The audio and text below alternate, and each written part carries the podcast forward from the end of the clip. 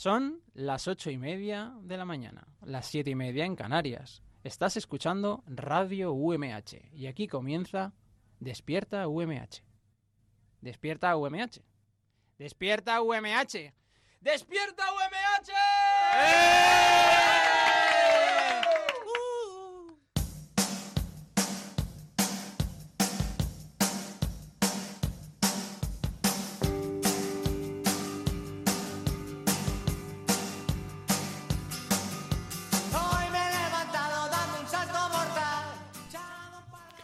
Hola, ¿qué tal? Muy buenos días. Hoy es martes 8 de enero, las 8 y media de la mañana y estamos a cerca de 6 grados. Os damos la bienvenida a Despierta UMH, el programa despertador de la radio de la Universidad Miguel Hernández.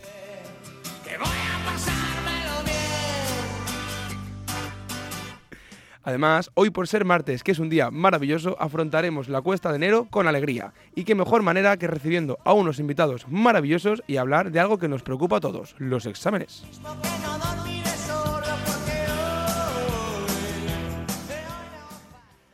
Ayer, eh, 7 de enero, la jornada de puertas abiertas en las instalaciones deportivas de la universidad tuvo comienzo, así que para todo aquel que quiera hacer deporte de manera gratuita y probar varias cosas, ahora es el momento y tiene la oportunidad. Eh, reciban un saludo de mi compañero José Domingo Delgado, de Roberto Prada en la producción y de Borja Cabrera en los controles técnicos. Yo soy Abraham Rico y aquí comienza Despierta UMH.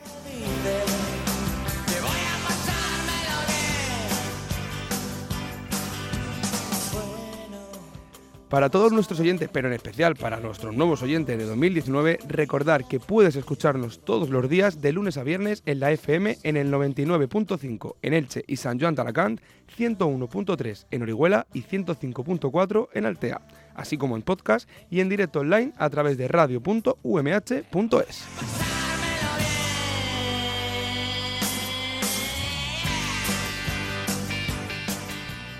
Bueno, para la noticia de hoy os traigo un tema del que ya hemos hablado varias veces en, en Despierta UMH, la verdad. Como eran los casos en los que alguna persona ha, ha fallecido intentando sacarse un selfie que colgar en sus redes sociales. No sé si os acordáis que Sofía nos trajo una historia de, de un chico que se había caído por un acantilado y yo os traje la historia esta de la modelo que... En un rascacielos era, ¿no? Claro, en uno de los ahí. rascacielos más altos de Dubái. Hoy, en gente que se flipa, Oye, hay gente que puede morir y al final sí.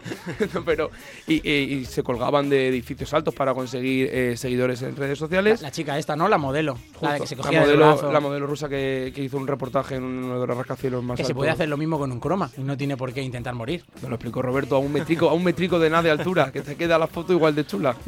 Y no pasa nada, no pasa nada. Bueno, y es que por fin tiene definición este suceso, ¿no? Eh, Es algo que desgraciadamente mm, siempre nos, nos hacemos populares por desgracias. ¿Quieres y- decir que le han puesto nombre? Sí, ¿A porque hacer el como, como nos encanta, como nos encanta poner nombre a todo, la gente ha puesto nombre a lo que es fallecer por hacerte una foto, por conseguir seguidores y que no salga bien la cosa. Y es que este suceso, como indica, o sea, como indica la página Código Nuevo, el selficidio ha costado la vida a 259 personas en apenas 6 años. El selficidio. Hombre, Selficidio. es un nombre comercial. Sí, la verdad que, pero comercializar hasta esto ya me parece. Hombre, no, pero no están comercializando el nombre. Le han puesto nombre para que la gente lo pueda identificar rápidamente. Claro. Señora, es que mi hijo, mi hijo est- está mal. No, tu hijo no está mal, tu hijo es selficida. Pero aquí es como. Hombre, yo me lo imagino más bien en la RAE, ¿no? Eh, selfici- Selficida. Selficida. Aquel que tomando una foto Acaba con su vida. perdióse la vida. Totalmente. Y, que- Segunda excepción, tonto de remate que con un móvil en la mano es más peligroso que un mono con una pistola. Pero, ¿o- ¿os esperabais 259 personas en 6 años? Me parecen demasiadas. Me parecen bastante pocas. ¿Sí? ¿No te parece la noticia así como rara en plan de... Ay, ¿Cuántas muerto personas has dicho? 259 personas en apenas 6 años. Pero es que no apenas. ¿Y, y por qué empezaron a contar ahí? Porque, 259. es- claro, supongo que es cuando seis se empezó años a salen hacer... a El auge, el auge de los selfies. a 43 personas al año, teniendo en cuenta que hay millones de móviles Hombre, y, pero- y muchos tontos. Pero por la causa me parece un poco extraña, ¿no? Que no, de- no debería morir nadie por hacerse un selfie en las alturas. Iba a decir, ¿cuántos han caído a causa de tirarse de los balcones? Porque Claro. también tiene que ser una cifra curiosa. Y si se tiraban con el móvil en la mano, ¿eso cuenta como selficidio o no cuenta como...? Claro, pero es que date cuenta que selficidio es morir en el momento en que te estás haciendo una foto, en plan que te caes, que... Es que me parece, me parece muchísima gente. Y me parece un nombre súper divertido. A mí no me parecen tanto. Bueno, pero vivimos en una época donde la temeridad parece no tener tope, hasta tal Mira, punto... solo en Mallorca, seis cayeron este pasado verano por balconing. Sí, bueno, es que en Magaluf y, y esas cosas... La Estoy noticia- abusando del cayeron y el balconing. Ya no lo hago Sí, más. ya está bien. Pero bueno, que, que seis solo en Mallorca por balconing. Quiero decir, 46 al año en todo el mundo. Está ahí. Bueno, hasta el punto que entre 2011 y 2017 259 personas han perdido la vida mientras intentaban sacarse un autorretrato para ganar likes en, en las redes sociales. Así lo confirma un estudio llevado a cabo por los investigadores de la Biblioteca Nacional de Medicina de los Estados Unidos, de la que se ha hecho eco la, BBC. Y es que según sus autores, los accidentes relacionados con selfies más frecuentes son las caídas mortales, claramente, como la que supuso la muerte de un joven español en 2013 al intentar fotografiarse en el Preikestolen, un mirador al, al sur de Noruega. Esa fue la noticia que, que dio nuestra compañera Sofía. Aunque también son habituales los ahogamientos, accidentes de tráfico, los ataques de animales, que me parece lo más divertido. Espera, espera, espera. ¿Los ahogamientos? Sí. Vale, ¿Cómo? estás al borde del mar y dices, aquí en este espigón me haré el selfie de mi vida. gente que yo leí que había alguien que era haciendo surf. En esta roca donde parece que no viene ninguna ola. Claro. Exacto. Ahora que está la tormenta, es mi momento. Cuando suba la ola estaré aquí. los accidentes de tráfico, los ataques de animales, los electrocutamientos, las quemaduras y las heridas por arma de fuego. Y como me llamó la atención, Ojo las heridas. la de los ataques de, animales, me metí y encontré... Hombre, pero tiene sentido. Eh, voy a ver al león, voy a hacerme un selfie Claro, con el león. claro, es que me parecía eso totalmente. Y dos de ellas eran por hacerte fotos eh, con animales domésticos. En plan, de solamente una era en un zoo y era un, un orangután o un mono de estos grandotes que metió la mano gorila. dentro- metió la mano a acariciarlo mientras hacía el selfie y el mono dijo, sí, vente conmigo. y tiró. En realidad el, mo- el mono quería ese móvil. Claro, él quería un selfie también. Quiero poner un ejemplo real. eh, sucedió el pasado 2018 y no muy lejos de aquí, en Alicante, en el castillo de Santa Bárbara. Hay diferentes zonas de donde se ve toda la ciudad y, y una chica en este caso decidió ponerse en, en un pollete y dijo, aquí el selfie. Y se fue para abajo. Se fue para abajo y tuvieron que ir los bomberos a rescatarla. Pero está bien. Est- Está bien. O sea, se- se- No, no- no fue no- selficida, fue... Casi. Torpeza. Un intento, un intento de selficidio. Hemos abierto encuestas en nuestras redes sociales, en Instagram, preguntándole a nuestros oyentes cuál ha sido el selfie más peligroso que se han hecho. Y Abraham, ¿cuál sería tu selfie más peligroso? Uf, ¿cuál sería el selfie más peligroso que me he hecho? Pues te lo voy a decir. Vamos. El vamos. selfie más peligroso que me he hecho fue en el aeropuerto. Y, o sea, peligroso ¿Subido porque si me pillan... avión? No, bajo. Lo que pasa es que tenía detrás mía a una señora que estaba... Ojo, Está ojo a los eh, bolsazos, sí, ¿eh? está Ojo feo a los decirlo. bolsazos. Una señora con poco pelo, ¿vale? Y era muy divertida, tenía cara de ser muy divertida. Y estaba roncando muchísimo. Entonces la señora estaba bastante gordita. Y estaba justo detrás mía tumbada. Y tenía una papada. Eso era impresionante. Claro, y a mí me gustan mucho las papadas. Entonces dije, uff, Foto papada. ¿Cómo no me voy a hacer yo una foto papada con esta mujer? Claro, ella estaba durmiendo, no se enteraba. Entonces yo me acerqué a ella, me chepé un poquito, saqué papada y me hice el selfie con ella. Que claro, había gente en el aeropuerto y digo, si la mujer se despierta y me ve aquí fotografiándome la papada con ella, pues me va a decir de todo. Entonces tú sabes que eso está mal. Sí, sé que Tienes está mal. pedirle permiso a la señora y decirle, señora, me he hecho esta foto. ¿Consiente usted que yo tenga esta foto? Pero despertar a una persona mayor en un aeropuerto no está mal también. Hombre, más mal está hacerse una foto sin su consentimiento con ella. también es cierto, por eso no quería decirlo, pero es que me apeteció mucho una foto papada. Yo creo que quien más, quien menos, todos hemos estado a punto de tener un accidente eh, Sí. por culpa de una foto. ¿Tú también? Yo, yo no recuerdo así ningún selfie peligroso que me haya hecho. Yo es que no tengo brazo selfie, tío. Entonces no. Tú no eres más de ponerte en la foto. Sí, sí, sí. Bueno, ya adelantando a nuestro invitado, a, a Mickey Brown, a Miguel Moreno, ¿tú te has hecho algún selfie peligroso? Pues lo estaba pensando y ahora mismo no. Alguna situación como la tuya de selfie de que, uy, me van a pillar, pero selfie en el que se me vaya la vida, no. Hombre, que se te vaya la vida tampoco. No soy selficida de momento. Riesgo de... De- Pero no... Bueno, y, y el informe revela además otros tres datos importantes. Y es que, en primer lugar, eh, la mayoría de fallecimientos por selfie tienen lugar en la India, en Rusia, en Estados Unidos y en Pakistán.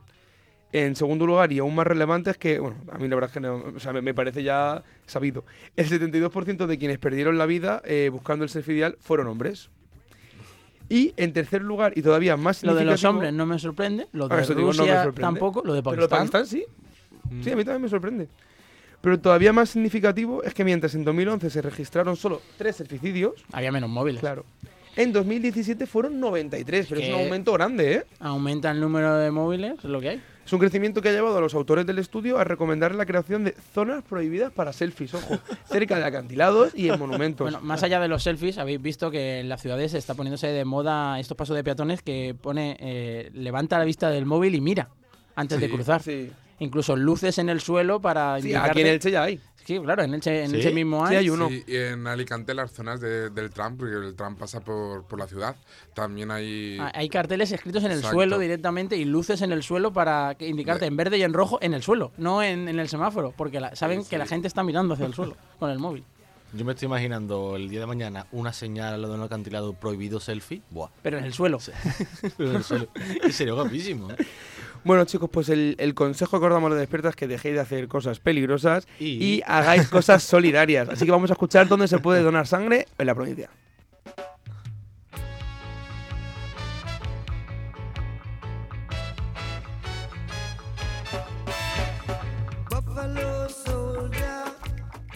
Los equipos móviles de donación de sangre estarán situados hoy, día 8 de enero de 2019, en los siguientes puntos de la provincia. En Alicante, en la sala de donaciones del Hospital General desde las 8 y media de la mañana hasta las 9 de la noche y también en San Joan de Alacant en la sala de donaciones del Centro de Transfusión de Alicante de 8 y media de la mañana hasta las 2 del mediodía y en el Hospital Universitario de 3 y media de la tarde hasta, hasta las 9 de la noche. Y recuerda, donar sangre es compartir vida.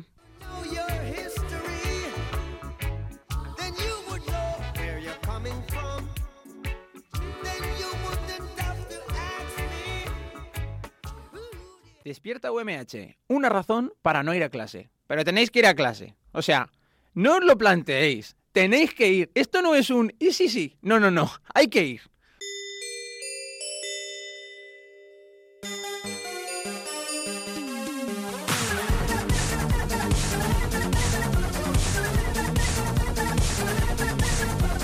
No sabría si llevarte a un botellón, no sabría si llevarte.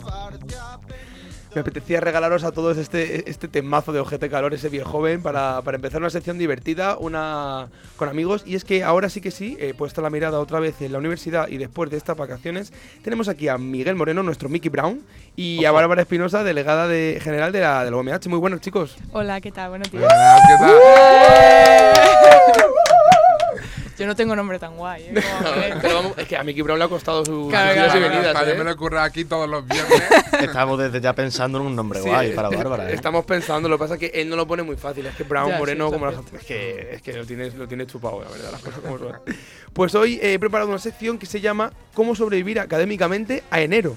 Y es que entre exámenes y otros temas de los que vamos a hablar ahora con vosotros, es uno de los meses con más curro de- del curso académico, ¿verdad, chicos? Totalmente. Sí, Junto con sí. junio. Es el Claro, cierre del cuatrimestre.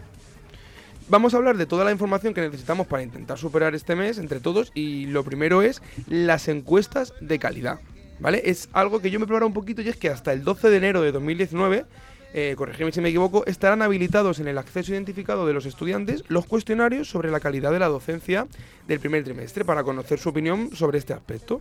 Y la opinión de los estudiantes se tiene en cuenta para entre ellos los procesos de seguimiento y reacreditación a los que se someten los títulos.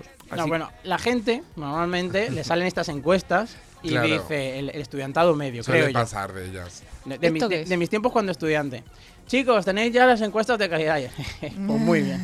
Gracias. Claro, es que yo no sabía ni lo que era, la verdad. Pero luego, pero luego hay un montón de alumnos diciendo, es que este profesor, es que esta profesora, es que resulta, es que no sé qué. Y dice, ¿has hecho las encuestas? Porque No. las encuestas sirven o no sirven. Hombre, son, son imprescindibles para, para todos los procesos de reacreditación y seguimiento del título. O sea, lo que yo llamo es para que tu, sig- eh, para que tu título siga abierto y, y que se demuestre que, que es un título eh, bueno eh, positivo y sobre todo para detectar eh, todas las mejoras que se pueden hacer en las asignaturas, o sea, lo que va bien y sobre todo para detectar lo que va mal.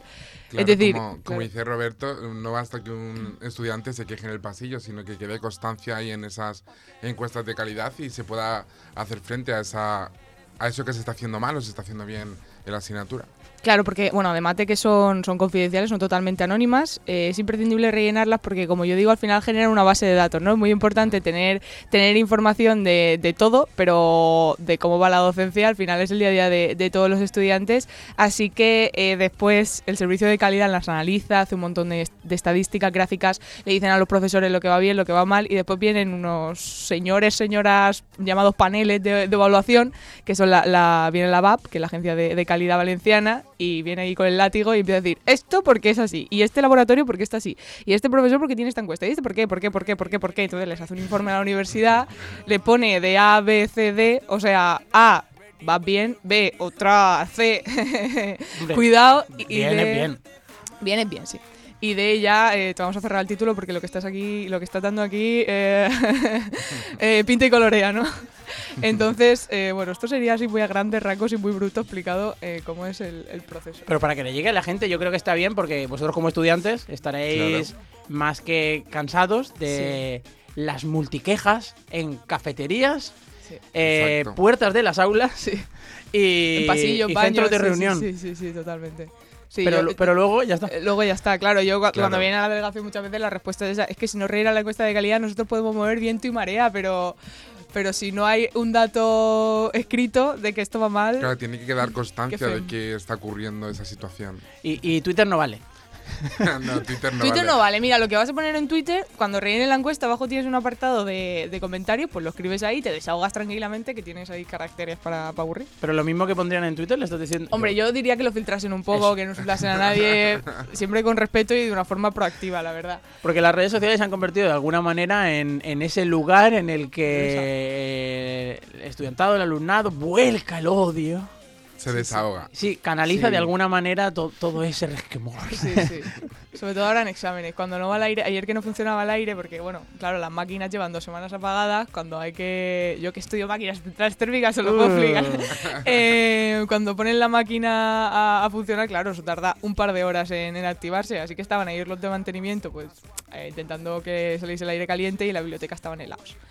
Ah, no sé qué, ratas, encender la biblioteca, no sé qué, le- o sea, encender el aire leía yo, yo, a ver, chicos. ¿Cómo os cuento No En que vez, Funciona de, claro, en vez de ponerlo en Twitter, bajar y decírselo a la conserjería, que va a ser más útil. Pero contenta- contestaste en Twitter. Contesté en Twitter con el de la ¿Cómo? dele. O sea, no, ah, no, no, a través de delegación, Claro, no como la delegada. Citaban, no, no, citaban a la delegación, yo, yo soy muy correcto. citaban a, a delegación y les contesté que, que ya estaba, además ya habíamos llamado a conserjería, porque nosotros en la delegación también estábamos muertos de frío, que nada, que estaba eso funcionando y que bajasen a conserjería la próxima vez que les pasase. Como delegada general te sientes como una especie de superpoder andante por el campo. Sí, bueno. Soy vuestra heroína, vengo a salvaros. Yo creo que soy la pringada, más bien, ¿eh? esto va mal, esto va mal. Yo, ya, ya, ya lo sé, ya lo sé. Ya lo he dicho. es como la no mami universitaria. Sí, sí, total. No me hacen caso. ¿eh? Yo voy así por la vida. Bueno, y Miguel, otra cosa de que queremos hablar de la normativa de progreso y permanencia. ¿Qué pasa si suspendo? Que es algo que trae loco a todo el mundo haciendo cabalar de qué asignaturas tengo que A, aprobar. Jo- a José lo mismo. Ayer estaba diciendo que me, me van a quitar la beca. Para que me den la beca, Es cuáles me tengo que sacar, todo eso. Por un año que me dan la beca, ¿qué tengo que hacer? Para que no se me la quiten. Bueno, va un poco, va un poco por separado, lo que es la, la Claro. beca del ministerio y lo que es la normativa de progreso y permanencia. Eh, La permanencia es mucho más. eh, Te lo voy a menos poner- agobiante. te lo voy a Laxo, Cuéntanos, ¿no? cuéntanos. Es una normativa más laxa. Sí, sí, sí. Cuéntanos. Te lo voy a poner fácil. Está A mí me han dado la beca de- del ministerio. Sí. ¿Cuándo Sí. tengo que aprobar para que no me las En quiten? ciencias sociales. En ciencias sociales. Creo que es un Tienes que aprobar 60%. un- No, creo que son No, 50. No, no, tienes que aprobar. La un- mitad. Mamá, tienes que aprobar un 80. No, ¿Sí? de hecho tienes que No. aprobar un 90. No. Eso es, no, No. es que ¿No? creo que eso es para que te la den el año que viene. Yo me he informado sobre eso y para, Para- que te la den el año que la viene, Ah, es- vale, para que no te para que te la den el año que viene tienes que aprobarlas Uy, todas uy, menos una. la delegación. Ay, Pero es que para que no me lo sé de memoria. para que te den la del año. hay, hay muchas ramas, no se las puedes Claro. saber todas de Claro, memoria. que no me la sé de memoria. Y después cada. Perdona. Yo, no, yo como aspirante a delegación. no, pero para que no te quiten la beca, tienes que tener el 50% de las asignaturas aprobadas o el 60% si eres de científico. Para que no te la quiten. Y para que te la den el año que viene, tienes que aprobar, en el caso del social, el 90% de las Espérate, yo creo que el asignaturas. 60% Sí. de, de científicos no, será No, al revés. Al revés. Los de O sea, científico tienen. los de Eh, científico- perdón, un 40, perdón, claro. ti- O sea, Claro, pueden los de suspender un científico 60. menos, y los de- 40, los de puedes- letras más. Un 50. No, los de letras un 50. Sí, sí, pero los de Y los científico de pueden suspender un un 60. 40. Tienen que tener un 40% aprobado. Y, Y para que te la ahora- den al curso siguiente. ya Vale, tienes que tener- resuelto esto. No, no, no, Ah, sí. no, no, caso de falta- José, falta caso de una José, duda. que es lo que quería eh, comentar. Eh, ¿Qué tiene que hacer él para no perder la beca? ¿Aprobar la mitad de las asignaturas matriculadas? ¿Septiembre cuenta? septiembre cuenta. supuesto. cuenta! Diciembre Diciembre no, ¿eh? Diciembre del año que viene no. Ya esperamos no ir a diciembre, Bárbara, Vale, no vale, me vale. hundas en la miseria. Ahora estoy, mismo. Estoy abajo, estoy abajo, ya no... Hay muchos estudiantes que también han aplaudido. De hecho, me ha parecido UMH. escuchar apuntes estamparse contra paredes. De gente con esperanza. Para septiembre. Diré más, hay gente que ha dicho, septiembre cuento, se acabó de estudiar. Claro, lo que no dio el niño y el gordo lo acaba de dar Bárbara aquí hoy. Pues ya, Jojise, sigue estudiando. es uno de los candidatos a decir, septiembre cuenta. Bueno, y, y algo que yo la verdad es que nunca tengo ni idea y pienso que es lo que más la gente os aturullará preguntas son las normativas de evaluación. Sí. Porque yo, por ejemplo, la verdad es que no tengo casi nunca idea y siempre acabas preguntando por redes sociales a delegación muchísimas preguntas. ¿Qué es lo que más os pregunta la gente? Pues en evaluación en evaluación suele ser que el profesor se ha saltado la guía docente. Me río, pero me río por no llorar, porque porque claro, Sí. la guía docente es una cosa que se aprueba como en, bueno, se aprueba en septiembre, a principios de septiembre y se aprueba en un consejo de departamento ahí con un montón de todos los profesores del departamento, Los delegados los del delegados del departamento y a mitad de curso mm, el profesor dice que eso sí no puede ser, que porque no sabemos por qué, y decide pues que tú en vez de tú te matriculaste con un 70-30 y ahora mm, ya no es un 70-30, a lo mejor es un 50-50, por ejemplo. Esa, esa suele Claro. ser, y esa, y esa la verdad es que da bastante rabia, porque jo, pues es algo que, que se ha aprobado y tú te matriculas con unas condiciones y luego, y luego te las cambian. El primer día de clase el profesor sienta las bases, ¿no? Profesor, profesora. Sí. Claro. Dice, esto va a ser así. Sí, eso suelen hacerlo. Pero luego a veces a mitad de curso no se sabe por qué Claro. la cambian o, o no la llegan a explicar. ¿Y O la, que, o la que tienen el acceso identificado, o sea, la que está aprobada en el Consejo de Departamento y la que ellos explican son otras.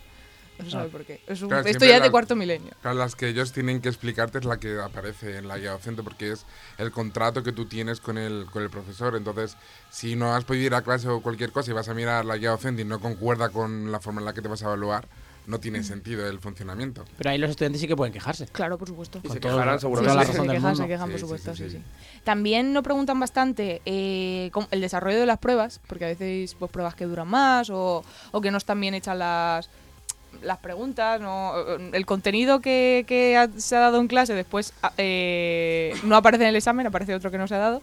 Eso a veces pasa también, sobre todo en ingeniería, nos suele pasar. Y, y sobre todo revisión. Revisión porque no sé, eh, bueno, tú tienes derecho a, a todas las pruebas de evaluación de todo el curso, incluso de evaluación Mm. continua y todo, eh, hacer revisión. Y bueno, a veces pues no, no se cumple esto. Y también reclamación. ¿Tenemos tiempo, Abraham, para ponerle un ejemplo práctico a Bárbara Claro. para ver qué le parece? Si tenemos tiempo, vale. Sí, claro. Obviamente no voy a decir asignatura ni profesor ni nada. Bueno, ¿vale? basado No, en hechos Nos reales. liberamos, claro, claro, basado en hechos reales, ¿vale? Película de Antena 3, 4 de la tarde de un No, no, no, no, no, que Antena 3 siempre drama y esto no puede acabar en drama. Música ¿eh? de drama. Mira que va ya en ¿Tenemos- diciembre. ¿No tenemos ¿eh? música dramática? A ver, venga, una asignatura, evaluación continua, ¿vale? Eh, trabajos, en plan prácticas, tres prácticas, un examen teórico, un libro y dos programas de radio, Has contado demasiadas cosas. ¿vale? Eso. Hombre, asignatura ya, yo ya sé por qué asignatura. Bueno, bueno, pero, pero no pasa nada, no pasa nada. No pasa nada. Pero, Es medicina. vale. Te has quedado con eso, ¿no? Entonces, Sí, parte tres prácticas, Tres prácticas, un examen libro, teórico, examen teórico. un libro y dos programas de radio. Vale. ¿Cómo se ¿Vale? pasan en podología? Evaluación, evaluación no continua. Examen teórico de lo visto en clase. eh, espera, evaluación no continua, no puede ir a clase. Sí, sí, sí, examen sí, sí. teórico de lo visto en clase. Examen práctico, el libro y los dos programas de en clase. Y además, dos libros más y dos programas de radio más. Hay un problema, ¿no? En total, eh, para la evaluación no continua, examen teórico, examen práctico, tres exámenes de libro y cuatro exámenes de programas de radio. O sea, lo de la teoría, lo de la evaluación continua, digo continua entre comillas, porque no continua, eh, el doble. Eh, no, José, el- doble- quéjate, te lo están diciendo. Manda pero tu a- queja. a- a- que está mal. Tampoco raro. Es que está mal. Es más, te viene adornado con un lacito que pone septiembre. Espera, que me... Pero es que a mí, a mí O segunda, o segunda Espera, matrícula. un ¿eh? momento, un A mí momento, lo un momento, un me- momento. ¿Has rellenado la encuesta de calidad? Eh, sí. Mira, te voy a decir una cosa, yo todavía no la he rellenado, pero porque me estoy esperando a mañana. yo también, yo también, eso es. eso es. Que a mí lo que me parece increíble ya no es en plan el tiempo que yo he hecho, digamos, estudiando, leyéndome eso, escuchando los programas. Digo, pues mira, pues eso es tiempo que sí lo puedo echar y vale. Pero el día que yo llegue al examen, yo no puedo asimilar contenido de tres, li- tres libros, cuatro programas que además son reportajes, es decir, siete historias tengo que asimilarme en la cabeza, además de un examen teórico y un examen práctico. Pero eso en la, en la continua no es así. Claro, que- es que esa es la, la no continua. Claro. Pues yo me tengo que la no continua porque estoy trabajando ahí en una cosilla que hay ahí. Mandando vuestras quejas a arroba ¿Eh? despierta UMH. Sí. A que es muy duro. Sí, la verdad es que hay, hay un problema. Y sobre todo porque eso probablemente no coincida con los créditos que tiene asignada la, la, la asignatura. Uy, uy, uy. Uy, uy, uy, uy, uy. Uy, uy, uy. 25 horas un crédito, tú echa cuenta. Yo, yo lo que he dicho era mentira, no me quiero nada. Las 8 y Bueno, sí, 54 sí, y para ir acabando ya, la última pregunta así más, más jugosilla que la gente también quiere saber es cuándo inicia el segundo cuatri y cuándo se cierran las actas, a ver hasta cuándo va a estar la gente esperando para saber las notas. Ahí, ahí. Bueno, pues ese es un gran amigo. Yo es que siempre lo digo, el gran amigo del calendario académico. Es que vienen todas las fechas habidas y por haber. Eh, ¿Quieres decirlo tú? Está en el acceso, ¿no? Es- Sí, bueno. eh, está en acceso, sí. Claro, pero como No, buen estudiante acceso nunca lo no, encontré. Está en estudios.umh.es, pestaña calendario académico. Yo la tengo en Repite, favoritos. repite. Estudios.umh.es, pestaña calendario académico. ¿Y salen los festivos? Sí. Que Claro que interesa a la sí. Claro, es que, es que es, es que es el mejor amigo de- del hombre, no es el perro, es el calendario académico. Claro, bueno, la entrega de actas de este primer cuatrimestre es el 20 de febrero. Bueno, sabéis que hasta el 11 de enero tenemos clases. Eh, los exámenes son del 16 al 6 de febrero. El 20 de febrero se entrega actas y el 7 de febrero empiezan las clases del segundo cuatrimestre. El 7 ya. Yo quiero El dar un dato. A ver. un dato de, de elaboración de calendario académico. Y es que todos los años desde la delegación intentamos que haya algún día entre medio, pero es que es físicamente imposible. O No sea, cabe. el año tiene 365 días. Entonces, si queremos tener un, un mes con exámenes separados en las ordinarias y después tener septiembre y no empezar al día siguiente de que acabe septiembre y tener un par de días antes de empezar los exámenes de las ordinarias, es físicamente imposible. O sea que tiene que ser el último día de exámenes, pero hay gente que tiene suerte. Hay gente que No tiene todo el suerte. mundo tiene examen el 6. Claro. La mayoría, de hecho, acaban el 4. Ahí está. Pero- incluso, Acabo el cinco. incluso en mi carrera, por ejemplo, en los de mi clase de cuarto, acaban el día eh, 29 de enero. Bueno, Nosotros vaya vacaciones. acabamos ¿eh? el día 1, pero creo que tenemos clase al siguiente lunes. Sí, el 7. El Claro. 7. Claro. Siete. Claro, no, no, no, no, no, Sí, sí, no, porque el el día 1 es viernes. No Pues puede sí, ser, te lo no está diciendo. No. No, no, se empiezan el 7 las clases. Eh. Calendario académico. Entonces, si yo acabo el día Mejor 1. amigo del estudiante, Si yo tengo el día 1 el examen, no empiezo las clases hasta el día 7. efectivamente. Ah, Claro. Tienes Claro, seis claro. días para llorar y celebrar a la vez. Ahí es- está buscando celebrar, vuelos, esperemos. vuelos baratos. Vuelos baratos a algún sitio donde que perderme. ¿Me da tiempo Pero vamos a ver? Claro el, que sí. el día 1 de febrero es viernes. Bueno, pues el si- hasta el 7 no vas a tener clase. Que el, Ah. el 7 creo que es jueves. Sí, sí, es jueves. Igual es que ese jueves y ese viernes tampoco tienes clase. Si tú te quieres hacer un, pu- un superpuente más grande que el de Mallorca, lo que tú quieras. Sí, porque el 7 me voy a Londres. Entonces mira, voy a tener que súper hacer- puente A ver, a ver si se oye. Es que tengo ilusión por ver si, solo si- por ver si se oye esto. Mickey Brown and Barbara Spiney. Mickey Brown, Barbara Spiney. qué, qué bilingües somos, ¿verdad? Ya tiene nombre. No tiene Ya, nombre. ya está bautizado. Barbara Spine. Espera. Rápidamente, ¿qué nos querías decir, Bárbara? Bueno, pues yo suelo decir que keep calm y que no corre convocatoria. Es decir, que si no te que si, si no apruebas en enero, tienes septiembre con toda la tranquilidad del mundo y que si tampoco apruebas en septiembre, te vuelves a matricular y puedes estar matriculándote eternamente hasta que superes Sí, la sí, asignatura. no te van a obligar a matricularte, ya bueno, la pela, la pela, ya. La pela, la pela, sí. Bueno, ya, pero ante eso El pues, crédito, uff. Pero eso ya va por otro lado. Pero bueno, que, que no os agobien los estudiantes que tienen eh, todas las oportunidades que necesiten para superar sus asignaturas. Que esto nos lo preguntan muchísimo. Y los últimos años ha bajado el crédito, así que es tiempo de bonanza. Vamos. Bueno, chicos, habíamos preparado para hacer con vosotros un challenge con canciones para que cantáis, a ver cómo, cómo vais de, de música ahora que llegan los exámenes, pero no nos da tiempo. Ah, no, no, qué no. pena, Pero no se, queda, no se queda ahí la cosa. Estáis invitados la semana que viene, el día que mejor os venga, a volver a Despierta UMH, a seguir hablando con vosotros y a Vale. hacer ese challenge, porque tenemos que hacerlo sí o sí. Vale. Os damos las gracias, Bárbara Espinosa, Mickey Brown. Muchas gracias. Por estar Barbara aquí. Spiney. Barbara Spiney, es que no me acordaba del, del acento, digo, voy, a cagarla. Barbara Spiney y Mickey Brown, os damos las gracias por estar aquí. Muchas gracias. Nosotros vamos. Mickey Brown and Mickey Brown. Spiney. Spiner. Muchísimas gracias a, a nuestros oyentes por, por escucharnos cada mañana aquí en, en Despierta UMH, por madrugar con nosotros. Y nosotros nos vamos y lo hacemos con este temazo de Rosalía, ese pienso en tu mirada. Nada más por nuestra parte. No, sí, recordad de nuevo que esta jornada de puertas abiertas toda esta semana, tanto en el Correcto. campus de Elche como en el de San Juan de Alacant, de las instalaciones deportivas de la OMH, para probar todas las actividades dirigidas. Así que si os queréis apuntar para bueno, para este trimestre, pues probáis primero y luego ya os metéis en la que más os guste. Ah, yo sí. A bajar los polvorones. Hombre, No, no- dan eh. comida, Abraham, en la clase. Pero me he puesto que- fino a comida. Es que Qué raro, lo qué queremos raro. todo en esta y si vida. antes, de, si antes de ir queréis tener una noción de cómo puede ser la cosa, eh, YouTube de la Universidad Miguel Hernández, asignatura pendiente. eh, Socorro me desmayo, ¿no? En el gimnasio. me desmayo en el gimnasio. Nada más por nuestra parte. Recuerden que volvemos mañana miércoles a las 8 y media con más Despierta UMH aquí en la radio de la Universidad Miguel Hernández. time.